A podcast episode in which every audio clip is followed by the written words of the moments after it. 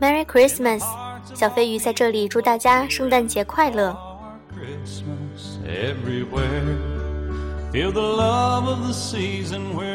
大家在平安夜和今天的圣诞节都是怎样的度过呢？是陪自己的恋人、朋友一起在外面吃大餐，还是在家里陪家人们一起度过呢？你们所在的城市是不是街景也很热闹？在那里是不是有很多的装饰？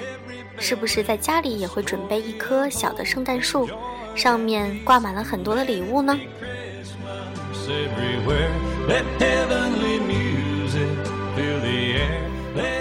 小飞鱼今天想跟大家来聊一聊各国的圣诞节的风俗，它们有什么不同？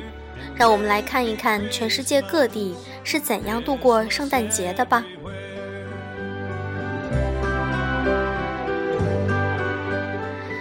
十二月二十四日，也就是昨天，是西方国家的圣诞节平安夜。这个从西方舶来的节日，如今在中国也有了越来越多的拥护者。其实，由于历史不同，圣诞节在世界各地的习俗也是有区别的，所以想带大家一起来了解一些不同的圣诞习俗。我们第一站来到了法国，在法国的圣诞节前夜，孩子们睡觉会把鞋子留在壁炉前。第二天早晨会找到糖果、坚果和小玩具等礼物。在法国的南部，人们家里要燃烧一块大圆木，从圣诞前夜一直烧到新年到来。原木被用作了一个器子，它象征着对未来来年的丰收的愿望。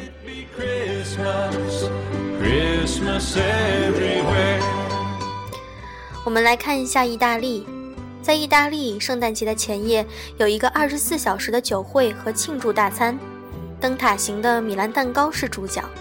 黎明时，人们点燃蜡烛，围在栅栏边祈祷、朗诵诗歌。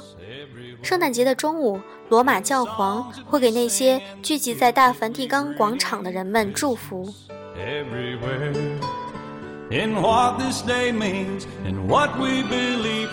那么，我们来看一下荷兰。十二月五日是荷兰的圣诞前夕，人们在此时互赠礼物。在圣诞节期间，荷兰的农民在每天的日落时分吹响号角，他们对着水井吹号角，使声音听起来非常响。他们用这种方式来宣告圣诞节的来临。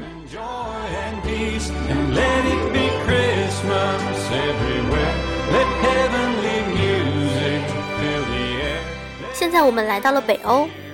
爱尔兰，在爱尔兰的圣诞节里，宗教的气氛浓于欢乐的气氛。圣诞前夜，爱尔兰人在窗口点燃蜡烛，以引导约瑟和玛丽，让他们可以找到庇护所。在圣诞晚餐之后，面包和牛奶会留在餐桌上，门也不栓，这是好客的象征。那么，波兰在圣诞节的时候，波兰的一年中，这是最重要的节日。在这一天有特别多的教堂活动，每天早晨六点举行，连续四天。这四个昏暗的黎明，据说代表着等待基督的四千年。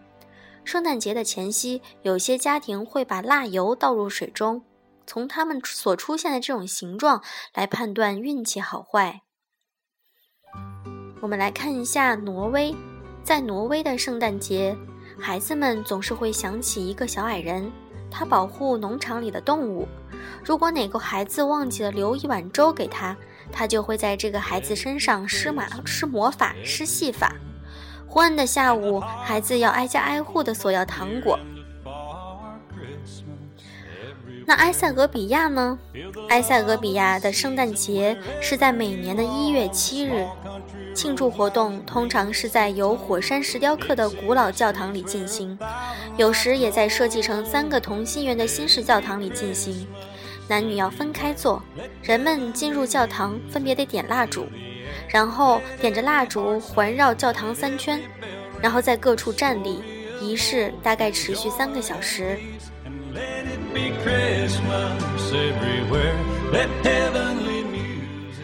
我们最后一站来到了澳大利亚。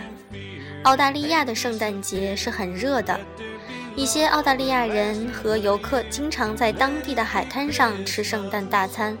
如果人们在家，他们会去游泳，在院子里打板球或进行其他户外活动。也许在澳大利亚穿上圣诞老人的衣服会很热吧。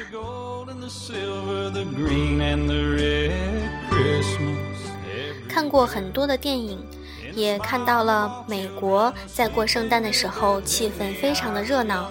不知道我的听众里有没有在美国留学留学的朋友们？你们在那里过得好吗？不知道那里的圣诞节的气氛让你们感受没有感受到呢？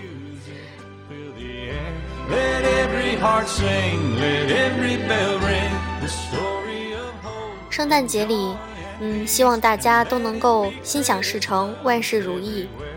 考研的朋友们，已经快要临到考试的期间了，希望大家能够发挥出自己最好的成绩，能够一举成功。Let it be Christmas, Christmas everywhere.